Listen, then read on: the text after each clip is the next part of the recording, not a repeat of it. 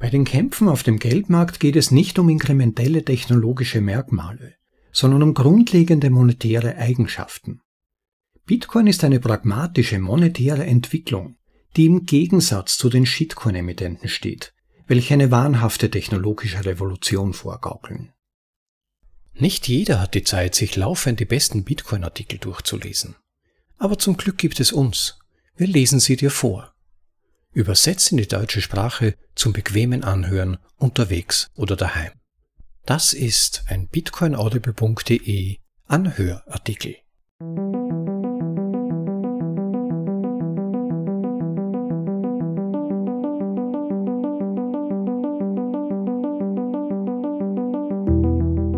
Dass du hier bist zur Folge Nummer 67 von bitcoinaudible.de, dem Podcast mit den besten Artikeln aus dem Bitcoin Space, für euch vorgelesen zum bequemen Anhören, ob unterwegs oder daheim. Mein Name ist Rob und ich freue mich, einen Beitrag dazu liefern zu können, noch mehr Menschen zum Nachdenken über die Potenziale von Bitcoin einladen zu können. Rechtzeitig zur Jahreswende und für die guten Vorsätze fürs neue Jahr kommt hier ein weiterer bemerkenswerter Artikel über die Anreize und das Missverständnis der Shitcoin-Mentalität. Bitcoin ist keine technologische Revolution, es ist im Grunde eine monetäre.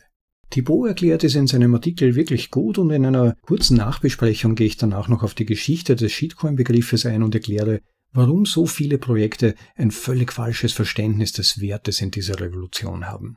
So viele Menschen übersehen, dass Bitcoin nicht nur die einzige echte Möglichkeit, das Geld vom Staat zu lösen ist, sondern ein Paradigmenwechsel, der bereits weit fortgeschritten und unvermeidlich ist. In diesem Sinne hoffe ich, es ist einiges Spannendes für euch dabei und springe direkt hinein in den Text mit dem Titel Die große Plage der Shitcoinerei von Thibaut Maréchal im Originaltitel The Great Plague of Shitcoinery und die unausweichliche Verwüstung der modernen Seigneurage. Ursprünglich stammt die Seigneurage, auch Seigneurage genannt, aus dem Altfranzösischen und geht auf das Recht des Lehnsherrn, des Seigneur zurück, Geld zu prägen und von der Geldschöpfung enorm zu profitieren. Es war ein altes Vorrecht der Lords und der Krone, eine Gebühr, die Brassage, von dem Edelmetall zu erheben, das zur Münzprägung oder zum Umtausch in Münzen für den Handel in die Münzanstalt gebracht wurde. Privatpersonen konnten ihre Edelmetalle, in der Regel Silber und Gold, einbringen, und die Münzstätte der Krone prägte aus dem Metall eine Münze, die von den Händlern akzeptiert wurde. Dieses Privileg war ausschließlich den bewaffneten Eliten mit legislativen und exekutiven Befugnissen vorbehalten Heute ist die Seigneurage eine gängige Methode für Regierungen auf der ganzen Welt, Einnahmen zu erzielen, ohne herkömmliche Steuern zu erheben, die bei den Wählern weniger beliebt sind. Die modernen Lords des Gelddrucks sind die Zentralbanken, die mit Geschäftsbanken und Regierungen zusammenarbeiten, welche in einem fraktionierten Reservesystem, auch bekannt als Fractional Reserve Banking, Schulden ausgeben. Nationale Fiat-Währungen wie der US-Dollar, der Euro oder der Yen sind durch Gesetze über gesetzliche Zahlungsmittel geschützt. Das heißt, sie werden als geeignetes Instrument zur Begleichung von Geldschulden in einem bestimmten Land anerkannt. Außerdem wird in der Regel verlangt, dass die Einwohner des jeweiligen Gebiets diese Währungen verwenden, um ihre Steuern zu zahlen und im Land Handel zu treiben. Fiat-Währungen werden nur verwendet, weil die Menschen keine anderen Möglichkeiten haben, die legal zur Verfügung stehen. Im Fiat-Währungssystem liegen die Kosten für die Ausgabe von Währungen nahe bei Null, was für die nationalen Emittenten sehr profitabel ist, da es keine Begrenzung der Geldmenge mehr gibt, die geschaffen werden kann, wodurch der Wert der im Umlauf befindlichen Währung weiter schrumpft und die Kaufkraft der Währungsinhaber, Menschen wie du und ich, vernichtet wird. Monopole verschwinden. Im Jahr 2008 wurde Bitcoin in einer dunklen Ecke eines Cypherpunk-Internetforums der Welt als eine von jeder zentralen Kontrolle losgelöste Open Source unter Anführungszeichen Münze vorgestellt. So wie Johannes Gutenberg mit der Erfindung der Druckerpresse das von der Kirche kontrollierte Monopol auf schriftliches Wissen durchbrach, so vernichtete Satoshi Nakamoto das vom Staat kontrollierte Monopol auf die Geldproduktion. Während Gutenbergs Erfindung schließlich als das Siècle de Lumière mit einer unvorstellbaren Menge an intellektueller und kultureller Wiedergeburt einleitete, könnte Nakamotos Erfindung zu einer noch radikaleren gesellschaftlichen Umwälzung führen. Sprache und Geld sind beides wesentliche Mittel, mit denen Menschen friedlich zusammenarbeiten und sollten frei von zentraler Manipulation sein. Wenn die freien Märkte von künstlichen Zwängen befreit werden, können produktive Einzelpersonen und Unternehmen neue Wege finden, um unseren Mitmenschen Freiheit, Frieden und Wohlstand zu bringen. Aber das ist nicht Gegenstand dieses Artikels.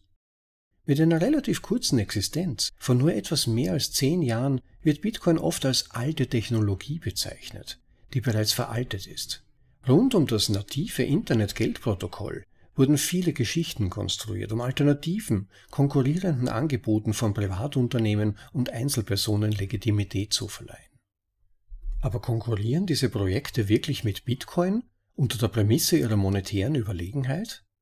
Was macht ein Geld wertvoll? Und kann ein digitales Geld jemals vertrauenswürdig und zuverlässig sein? Unterscheidet sich das derzeitige Paradigma um Fiat-Währungen und alternative digitale Währungen, umgangssprachlich Shitcoins, so sehr? Wenn Bitcoin erst am Anfang seiner Monetarisierung als Geld für das Volk durch das Volk steht, was sind dann die möglichen Wege der Entwicklung in den nächsten 10 bis 20 Jahren? Ist Shitcoinerei ein neues Phänomen oder wiederholt sich die Geschichte einfach? Könnte es sich bei Shitcoinerei um eine überbewertete Technologieblase handeln, die durch Gier hohe Zeitpräferenz und die falsche Technologieheuristik genährt wird? In diesem kurzen Essay werden wir versuchen, die grundlegenden Fehler alternativer digitaler Währungen zu analysieren. Bitcoin als pragmatische monetäre Evolution im Gegensatz zu den Shitcoinerei-Narrativen der Technologierevolution zu betrachten und zu zeigen, dass Bitcoin nicht nur die einzig echte Möglichkeit ist, das Geld vom Staat zu trennen, sondern dass dieser Paradigmenwechsel bereits weit fortgeschritten und unvermeidlich ist. Ein alter Dämon. Was die meisten nicht wissen ist, dass Bitcoin nicht nur eine gesellschaftsverändernde Kraft für das Gute ist, sondern auch ein jahrtausendealtes Phänomen auf globaler Ebene wiederbelebt hat. Den unwiderstehlichen Wunsch einiger weniger, die Geldproduktion zu kontrollieren. Wie die Geschichte in vielen verschiedenen Kulturen und Territorien wiederholt bewiesen hat, ist die Kontrolle der Geldproduktion für den Emittenten außerordentlich profitabel. Es ist heute einfacher denn je, Geld zu produzieren und es an viele Millionen, wenn nicht Milliarden Menschen zu verteilen.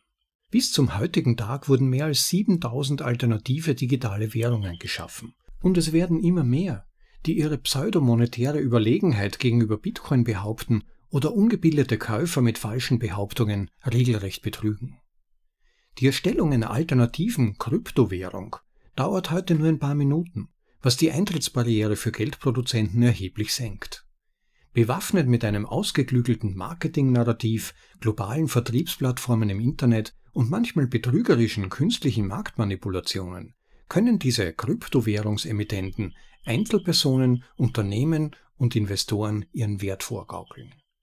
Die meisten dieser Produkte, wenn nicht alle, sind fehlgeleitete oder direkt koordinierte Betrügereien auf globaler Ebene, die schmerzhaft sind. Der weltweite Marktwert alternativer Kryptowährungen beläuft sich zum Zeitpunkt der Erstellung dieses Berichts auf etwa 100 Milliarden Dollar, was eine erhebliche Fehlinvestition von Entwicklern, Unternehmern, Forschern und Investoren darstellt. Langfristig profitiert nur eine Klasse von Menschen von den Kryptowährungen, Betrüger, die die Informationsasymmetrie auf dem Markt ausnutzen. Um es klar zu sagen, freie Marktteilnehmer sollten die Möglichkeit haben, Geschäfte zu machen, womit auch immer sie wollen, solange Betrug ausgeschlossen ist und konsequent aufgedeckt wird. Glücksspiel innerhalb von Kryptowährungsbörsen, die gemeinhin als Shitcoin-Casinos bezeichnet werden, waren eines der profitabelsten Geschäftsmodelle rund um Bitcoin, wurden aber selten mit dem richtigen Maß an Risikoaufklärung für die Marktteilnehmer versehen. Das eigentliche Problem besteht darin, den Verbrauchern beim Kauf von Produkten und Dienstleistungen Informationen vorzuenthalten. Keine noch so gute behördliche Aufsicht wird verhindern, dass die Verbraucher betrogen werden, solange die Menschen nicht verstehen, dass der Markt für Geld einzigartig ist. Der Markt für Geld ist der einzige Markt der Welt, der ein Nullsummenspiel ist und bei dem der Gewinner alles bekommt, was er will, um sich schließlich durchzusetzen. Irgendjemand muss auf einer Seite des Handels verlieren, und da Geld 50 Prozent jeder einzelnen Transaktion weltweit ausmacht, können gestörte Geldmärkte ein massives Problem darstellen, das schwerwiegende negative Folgen nach sich zieht. Ein Sturm der Verwirrung. Globale Desinformation, die Notlage der traditionellen Märkte und die unter der Schuldenlast zusammenbrechende junge Generation sind eine günstige Kombination für die Legitimierung von Shitcoinerei. Gefälschte Informationen und glatte Lügen über das Versprechen, das hinter alternativen digitalen Währungen steckt, sind vorherrschend, wobei Gatekeeper die Massen von Einzelkunden manipulieren, die über Finanzdienstleistungen und Geldgeschichte ungebildet sind. Das Misstrauen in die alten Finanzmärkte wächst. Und die Generationen der Digital Natives, vor allem die Generation Z und die Millennials, wenden sich von den alten Banken ab und wollen schnell einen Ausweg. Unter den Gewohnheiten des Nanny-Staats fühlen sich verwöhnte Generationen von Selbstverantwortung befreit und denken, sie könnten über Nacht groß rauskommen und schnell Gewinn erwirtschaften, um mit 25 in Rente zu gehen. Angesichts der schwachen wirtschaftlichen Fundamentaldaten waren die jüngsten von Einzelkunden angeführten manischen Börsenstürme ein weiteres eindrucksvolles Beispiel für solche Phänomene. Shitcoinerei appelliert an die innerste, ruchloseste menschliche Eigenschaft, unter der die meisten zu stolz sind, um zuzugeben, dass sie darunter leiden. Gier. Gier kann den Verstand verderben und einen ehrlichen Menschen in ein kurzsichtiges, eigennütziges und hirnloses Schaf verwandeln, das der Herde folgt, die ohne ihn reich wird. Die Gier entspricht unserer inneren Angst vor einer ungewissen Zukunft, und die Shitcoinerei ist das Glas, aus dem man das Gebräu der angestrebten Ewigkeit trinkt. Ein Gebräu, das ein wahnhaftes Übermaß von Reichtum verspricht, eine völlige Fata Morgana. Ohne in die technischen Einzelheiten der verschiedenen Implementierungen von Shitcoins einzutauchen, scheint es angemessen zu sein zu postulieren, dass die meisten, wenn nicht alle dieser Kryptowährungen, Netzwerke, Protokolle oder regelrechten Schneeballsysteme von vornherein fehlerhaft sind. Das grundlegende Axiom des Vertrauens liegt in der reinen Dezentralisierung, die ein unausweichliches binäres Maß ist und nicht ein Spektrum, wie die meisten Shitcoiner predigen. Ein System ist dezentralisiert oder es ist zentralisiert. Zentralisierung kann auf einem Spektrum mit relativer Verteilung oszillieren, wie zum Beispiel Master- und Slave-Beziehungen in einem Computernetzwerk. Aber das ist für das vorliegende Thema irrelevant. Um den Kreis zu schließen, die meisten Entwickler, die an Shitcoins arbeiten, haben eine unermessliche Kontrolle über die Geldpolitik ihrer Implementierungen, was Vertrauen voraussetzt, eine Voraussetzung, die durch Bitcoin vor mehr als zehn Jahren aufgehoben wurde brutaler monetärer Darwinismus.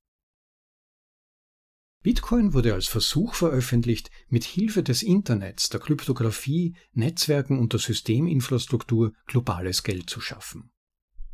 Nichts an Bitcoin ist neu, und die meisten Technologien, die zum Aufbau und Betrieb des Protokolls verwendet werden, gibt es schon seit mehreren Jahrzehnten.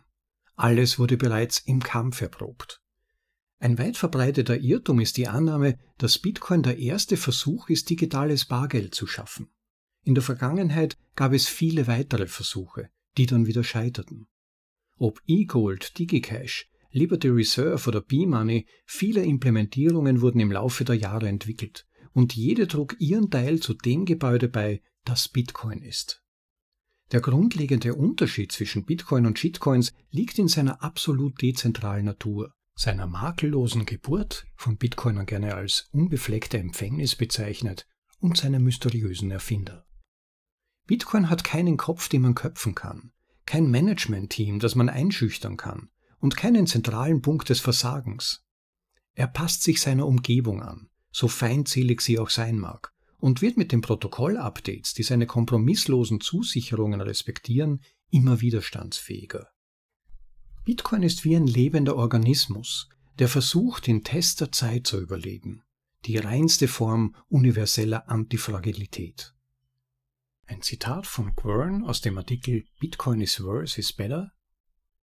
Das Genie von Bitcoin, eine digitale Währung zu erfinden, die in der realen Welt erfolgreich ist, besteht nicht darin, eine neue, abstruse Mathematik oder einen kryptografischen Durchbruch zu schaffen, sondern darin, jahrzehntealte Teile auf halbwegs neue, aber extrem unpopuläre Weise zusammenzufügen.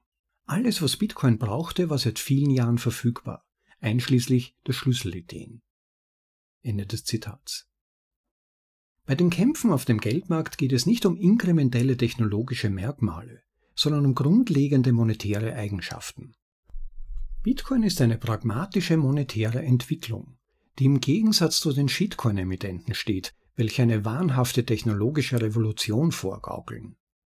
Oberflächliche Erzählungen über die Dezentralisierung des Webs oder die Verbesserung der Rückverfolgbarkeit der Lieferkette werden als Ersatz für gescheiterte Versuche, einige Projekte in diesem Bereich zu legitimieren, die von Anfang an zum Scheitern verurteilt waren, gefördert. Oft wird unnötige Komplexität eingesetzt, um die Menschen zu verwirren und den bereits erwähnten Faktor der Gier auszunutzen. Geld als eine Art von Ware, im Unterschied zu Konsum- und Investitionsgütern, konkurriert um die Solidität, das heißt um eine Kombination objektiver Eigenschaften, die ein neutrales, gutes, nützliches Medium als Geld verwendbar machen.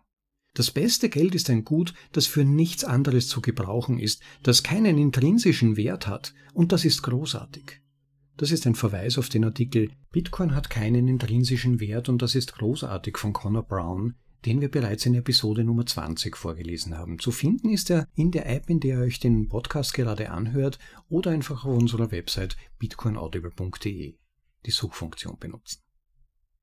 Abgesehen von der Geldprämie, die sich aus einer Monetarisierung ergibt, erkennen die Menschen natürlich, dass ein Geldgut ein vertrauenswürdiger Mechanismus zur Speicherung, zum Austausch und zur Messung von Werten ist. Die österreichische Wirtschaftslehre würde dieser Prämisse widersprechen und das Argument des Regressionstheorems verteidigen, aber das ist eine Debatte für ein anderes Mal.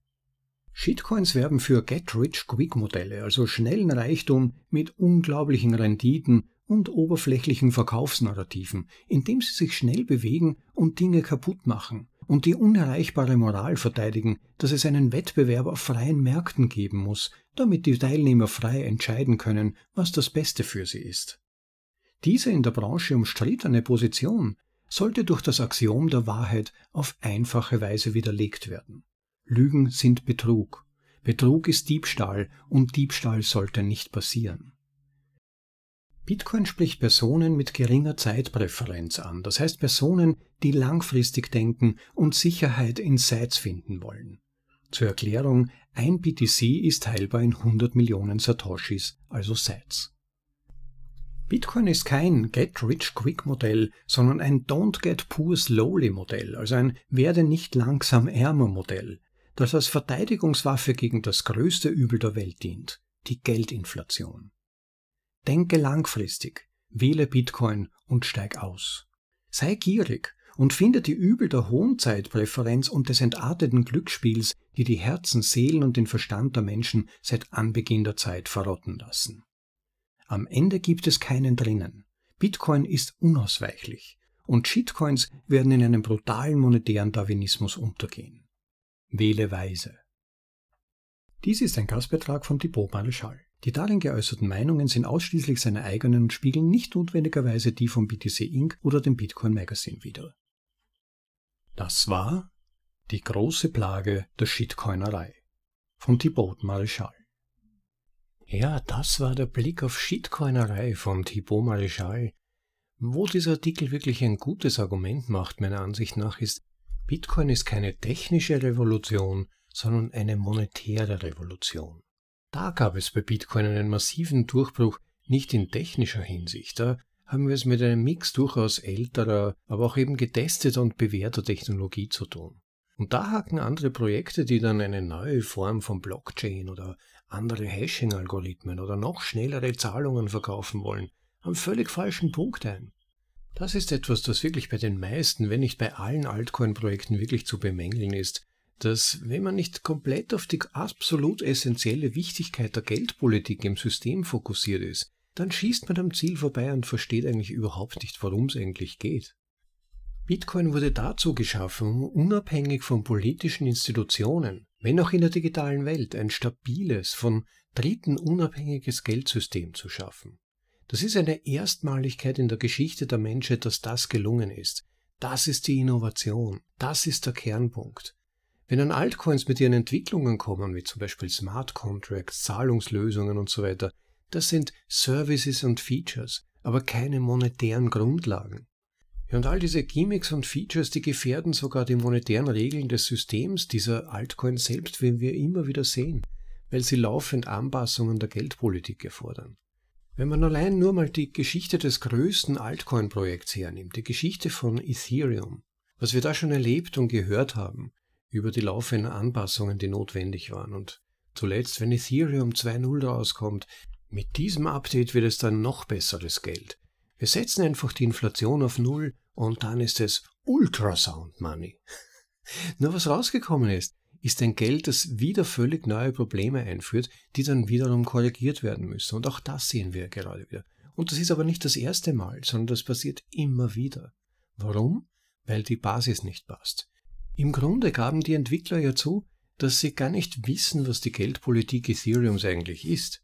Sie wird politisch entschieden, auf der Basis der Entscheidungen von Einzelnen oder von Gruppierungen. Gerade jetzt und in Zukunft nach der Umstellung von Proof of Work auf Proof of Stake wird das dann sogar die Basis der Geldpolitik sein, dass eine gewisse Gruppierung, die den größten Anteil der Token hat, die Geldpolitik bestimmen kann, effektiv. Und das ist genau das Gegenteil von fester, verlässlicher Geldpolitik. Solides Geld, gesundes Geld ist nicht deshalb solider, weil es geringe Inflation hat, sondern weil es Ausgaberegeln hat, die unkorrumpierbar sind, die also absolut fix sind und die auch vor allem in der Zukunft absehbar sind. Die Geldregeln bei Altcoins werden so gesetzt, wie sie in der Gegenwart sinnvoll und nützlich erscheinen, meistens für die Emittenten, also die Firmen oder Altcoin-Chefentwickler. Und wenn sich diese Kriterien ändern sollten, werden die Regeln halt wieder angepasst. Wir in Bitcoin denken in Jahrzehnten oder sogar in Jahrhunderten. Nicht kurzfristig, um bei Bitcoin einen Preisanstieg zu erreichen oder für die Erreichung von Volumen. Es geht um ein neues Geldmedium, das Attacken aller potenziellen Angreifer abwehren können soll. So etwas klappt nicht über den Einbau von Features, sondern nur über ein Protokoll, das auf guten Fundamenten beruht.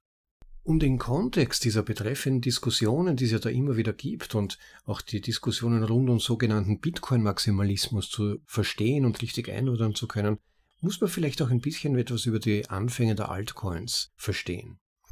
Da gab es ja mal als ersten Altcoin überhaupt, wenn ich mich recht entsinne, Namecoin. Das war im Prinzip ein mit Ansprüchen auf Dezentralisierung entwickeltes DNS-Netzwerk, Bitcoin-Technologie eigentlich genützt, um ein verteiltes DNS-Netzwerk zu schaffen. Es hat recht interessant geklungen, muss ich sagen, aber es hat bald dann in der Geschichte dieser speziellen, diese speziellen Coins Warnsignale gegeben. Es hat dann große Pre-Mines gegeben, also die Situation, dass die Founder, die ursprünglichen Entwickler große Menge von Token gedruckt haben und erzeugt haben. Und das ist natürlich wirklich ein Warnsignal. Das ist das, was die Essenz der Seniorage ist. Und gerade das, was man ja unbedingt vermeiden möchte bei einem neuen Geld, das haben wir ja bereits in Fiat.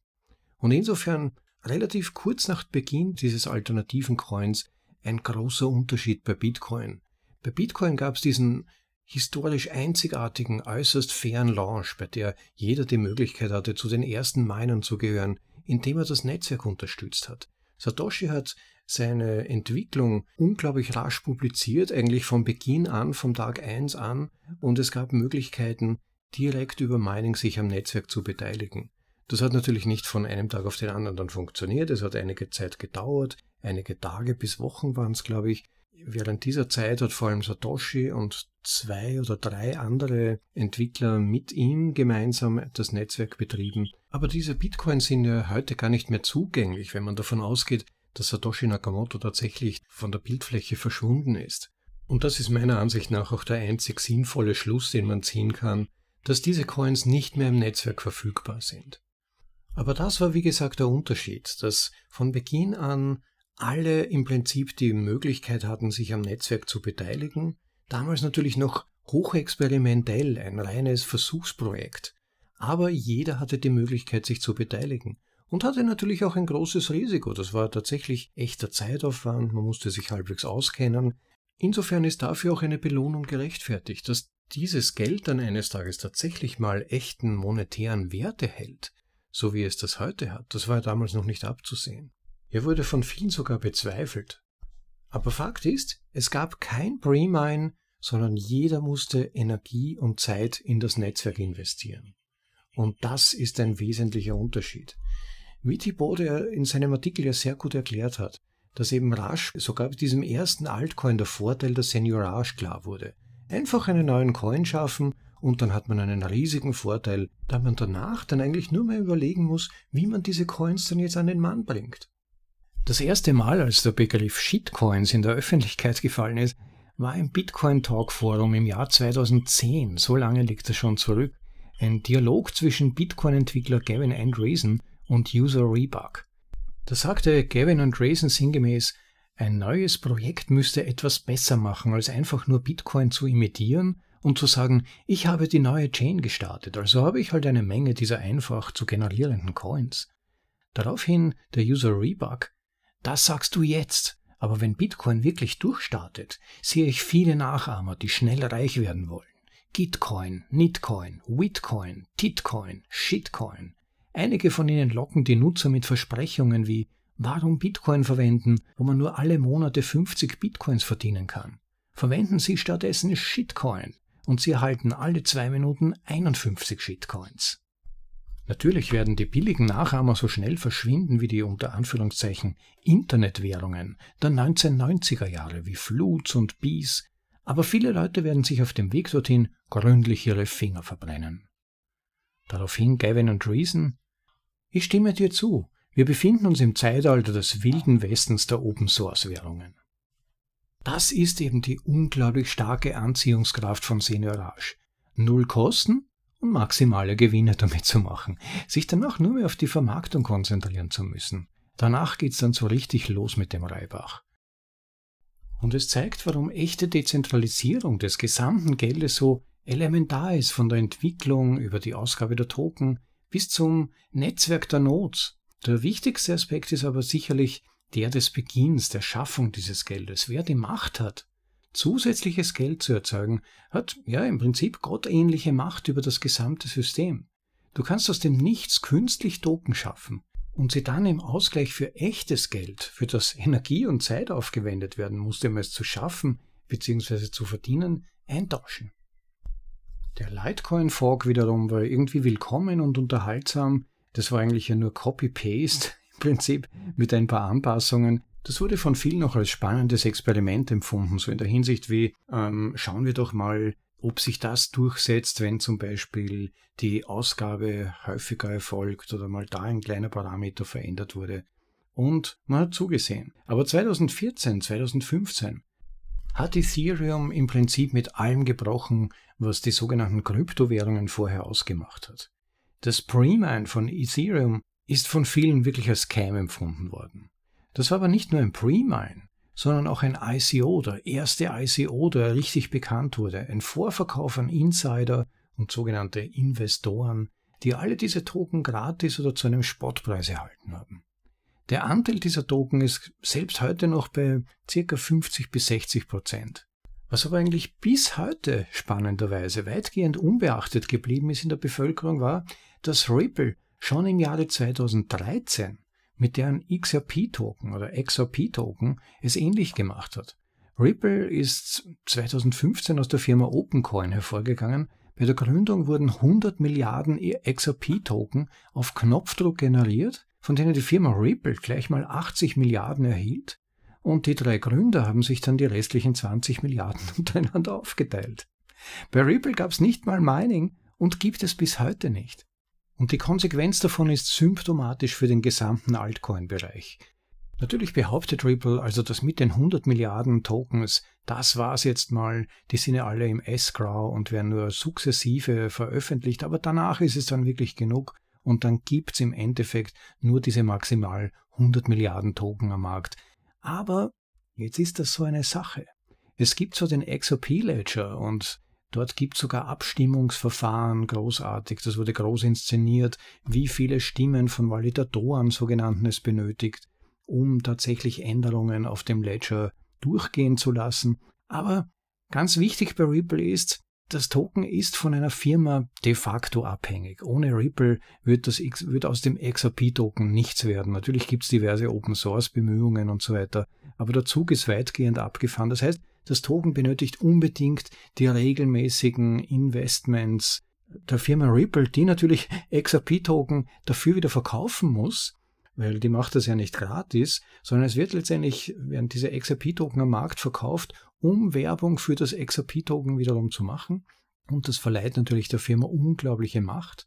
Und dann gibt's wichtige Präponenten, die immer wieder mal ihre Weisheiten zum Besten geben, meistens auf Twitter, sei es Verbesserungsvorschläge für Bitcoin, nach denen keiner gefragt hat, die aber dazu helfen sollen, die Welt zu retten, indem sie die globale Erwärmung verhindern, oder Hinweise auf mögliche Partnerships oder Jammern über die Ungerechtigkeit der US-Behörden, die versuchen, das XRP-Token und die freie Wirtschaft zu behindern, oder mysteriöse Ansagen, die dann in der Community Aufregung auslösen, weil sie vielleicht kodiert irgendwelche Hinweise auf Preissteigerungen beinhalten, dergleichen.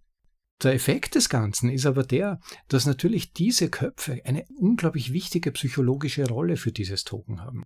Das heißt, wenn jetzt beispielsweise ein Herr Schwartz, der Chefentwickler von XRP, meines Wissens nach wie vor, vielleicht auch nicht mehr, jedenfalls eine graue Eminenz für XRP, wenn der sagen würde, liebe Leute, es tut uns sehr leid, aber wir haben herausgefunden, es braucht jetzt noch 50 Milliarden zusätzliche Token, weil es winken Partnerschaften mit Zentralbanken, das sind ja unsere Buddies, und da wollen wir natürlich das Token dann mehr nutzen können. Die brauchen das einfach. Und wenn wir das nicht umsetzen, diese 50 Milliarden mehr, dann werden wir leider Schwierigkeiten haben, das XRP-Token entsprechend einzusetzen oder irgend sowas in der Richtung.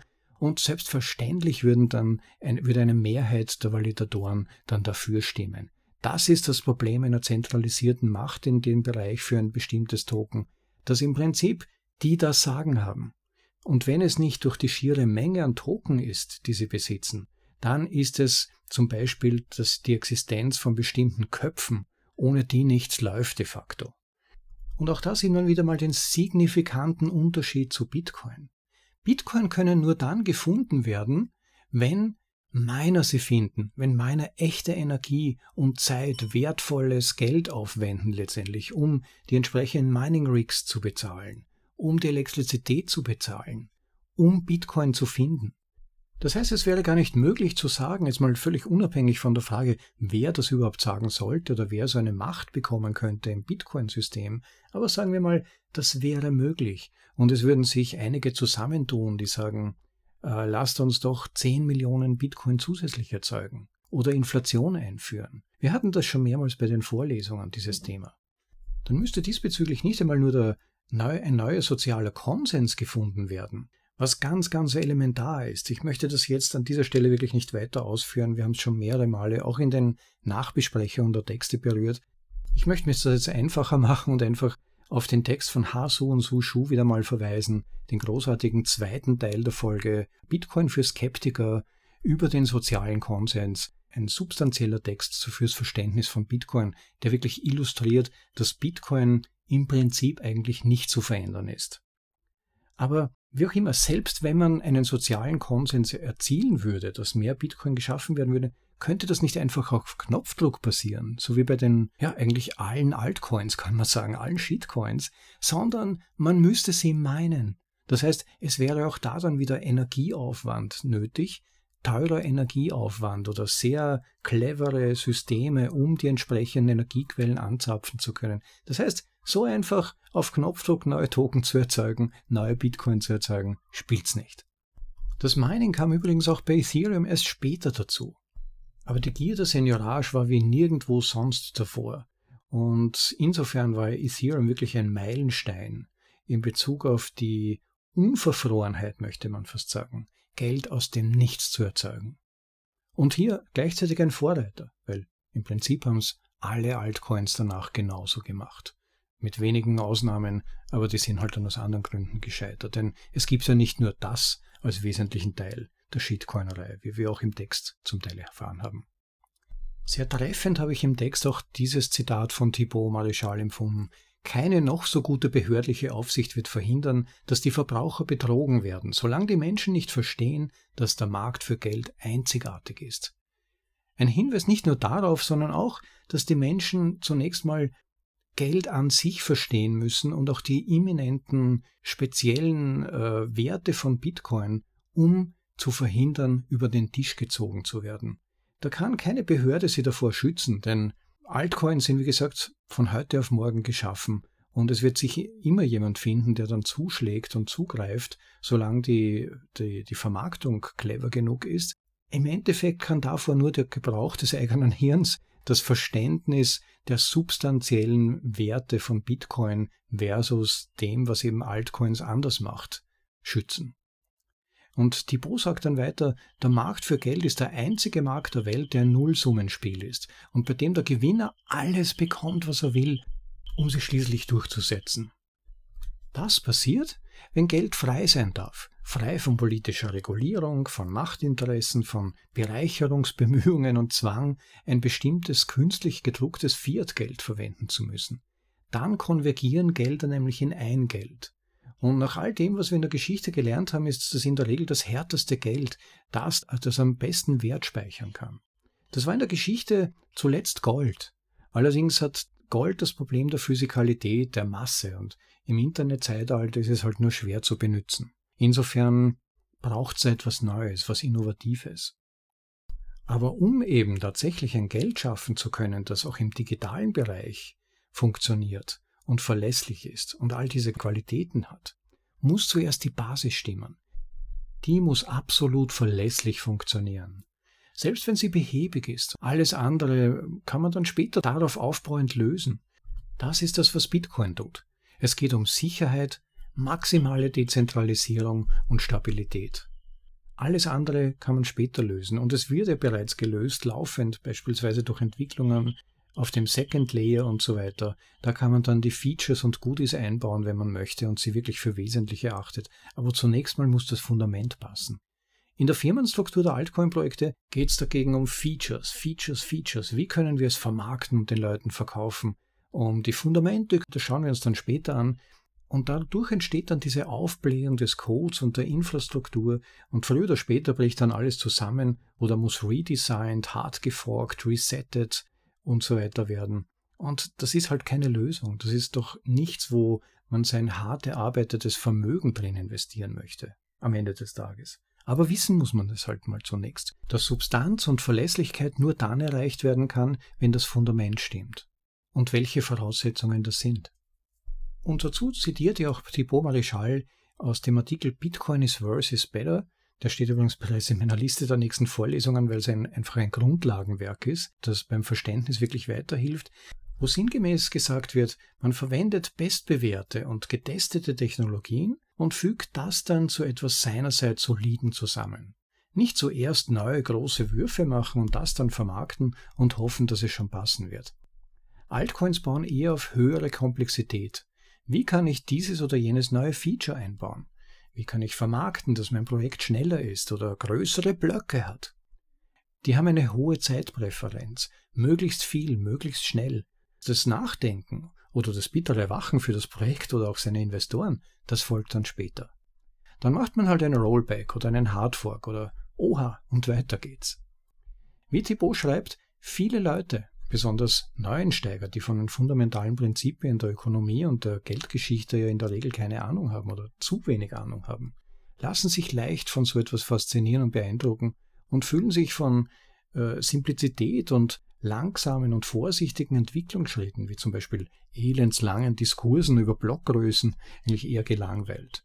Die greifen dann lieber wozu, wo Action ist, wo sie das Gefühl haben, da passiert was, da gibt's Checker, die wissen, was sie tun und die einen Ton vorgeben, die auch ganz genau zu wissen scheinen, dass Bitcoin überholt ist und man innovative Dinge braucht und das zieht sie dann an. Selbst der Begriff der Dezentralisierung wird übrigens bei Shitcoins missbräuchlich verwendet. Aber das ist im Prinzip auch gar nicht so verwunderlich, denn an Altcoins ist in der Regel nichts dezentralisiert, so dass es diese Bezeichnung verdienen würde. Das beginnt mit der Ausgabe und der Verteilung der Token, wie schon bei der Causa Ripple und Ethereum beschrieben. Es geht über die Kontrolle über die Projektentwicklung und die monetären Regeln bis zur Möglichkeit, eigenständige Nodes mit voller Historie zu betreiben, damit man sie auch vollständig verifizieren kann. Nur dann hat man selbst die Macht zu verifizieren. Im sogenannten DeFi haben diverse Entwickler sogar Master Keys, mit denen sie nach Gutdünken eigentlich volle Kontrolle über das System haben. Da ist es vorgekommen, dass einzelne Entwickler oder die dahinterstehenden Firmen bei Problemen ganze Accounts eingefroren haben oder stillgelegt haben. Nichts daran ist dezentralisiert. Diese Systeme, diese Systeme sind zentralisiert wie Fiat selbst, sage ich ganz gerne immer wieder. Dafür haben wir Krypto wirklich nicht gebraucht. Das ist eine völlig andere Kategorie als Bitcoin und sollte nicht mit Bitcoin in einen Topf geworfen werden.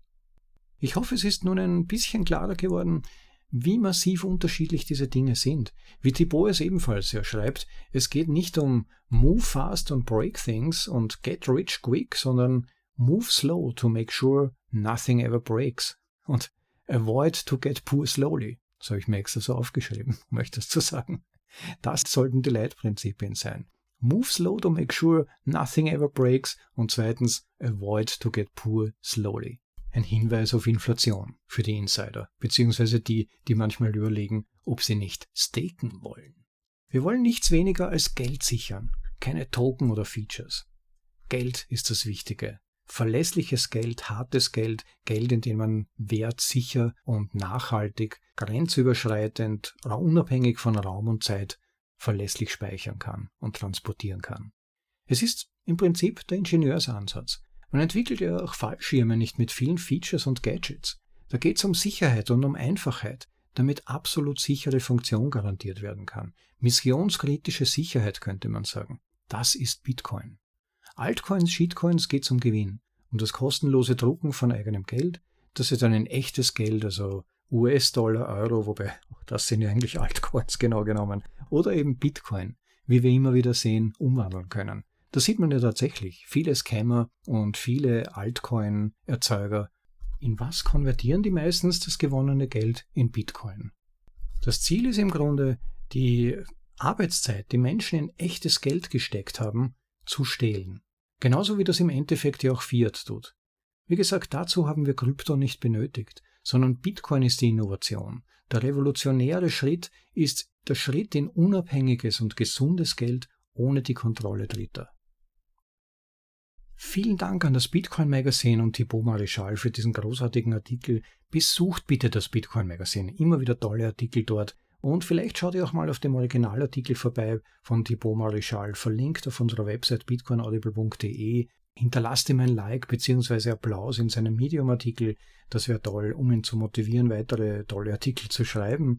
Ich möchte euch auch ersuchen, jetzt an dieser Stelle, spätestens wenn ihr es nicht schon getan habt, diese Podcast-Episode zu liken oder zu boosten und letztendlich natürlich auch den Podcast als solches zu subscriben, um keine Folge zu verpassen. Das wäre ganz toll. Und schaut doch auch mal auf bitcoinaudible.de vorbei. Dort findet ihr ohne dies immer die letzten und neuesten Artikel vorgelesen.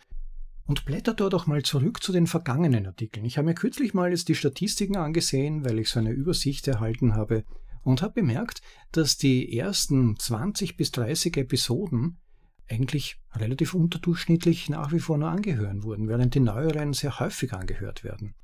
Und ich glaube ich, dass vielleicht einige von euch noch spannendes Material hier entdecken könnten, wenn ihr einfach mal zurückgeht, mal bei Folge 1 zu beginnen, nur mal durchblättern, ob euch irgendwas davon interessiert und dann vielleicht reinhören kann, ganz spannend sein. Und ich bin sicher, da entdeckt ihr auch noch spannenden Content. Wen die Geschichte der Vorläufer von Bitcoin und der Innovation Bitcoins interessieren, dem kann ich auch den Artikel von Gigi Bitcoin ist eine Idee, das ist Episode Nummer 4 sehr empfehlen. Also auch das ist ein gutes Beispiel für die Interessantheit mancher älterer Folgen. Sowie Episode Nummer 20, glaube ich, war das der zweite Teil der Trilogie von Hasu und Su Shu, Leitfaden für Bitcoin-Skeptiker über den sozialen Konsens. Ganz wesentlicher Text auch für das Grundverständnis von Bitcoin, gerade wenn man am Anfang des Weges noch steht oder sich nicht ganz sicher ist, ob Bitcoin wirklich so solide ist, wie das viele behaupten. Schaut doch mal in unsere diversen Channel und subscribe dort. Wir sind ja auf YouTube, Twitter, Telegram. Die Links dazu findet ihr ebenfalls auf bitcoinaudible.de natürlich, damit ihr keine Folge verpasst und vielleicht auch ein bisschen switchen könnt oder auch mal die eine oder andere Episode an Freunde und Bekannte weiterverteilen könnt. Leute, ich wünsche euch ein großartiges neues Jahr. Ich hoffe, dieser Text war inspirierend, sich nicht auf Irrwege zu begeben, sondern auf dem wesentlichen und für vielleicht sogar für unsere Zukunft wesentlichen Pfad euch einzupendeln und wirklich dort zu verbleiben, auch im eigenen Interesse. Aber man kann letztendlich auch dadurch seinen Teil tun, um am Wachsen eines alternativen Geldsystems persönlich teilzuhaben und die Bitcoin-Ökonomie voranzutreiben, die Parallelökonomie, in der wir direkt peer-to-peer -peer Geld und Wert transportieren können und transferieren können und uns keiner davon abhalten kann. Ich denke das wird in Zukunft unglaublich wichtig werden, dass wir Auswege haben. Also einen tollen Start ins neue Jahr, habt einen schönen Tag, genießt das Leben und in weiterer Folge auch dieses Jahr. Ciao, euer Rob.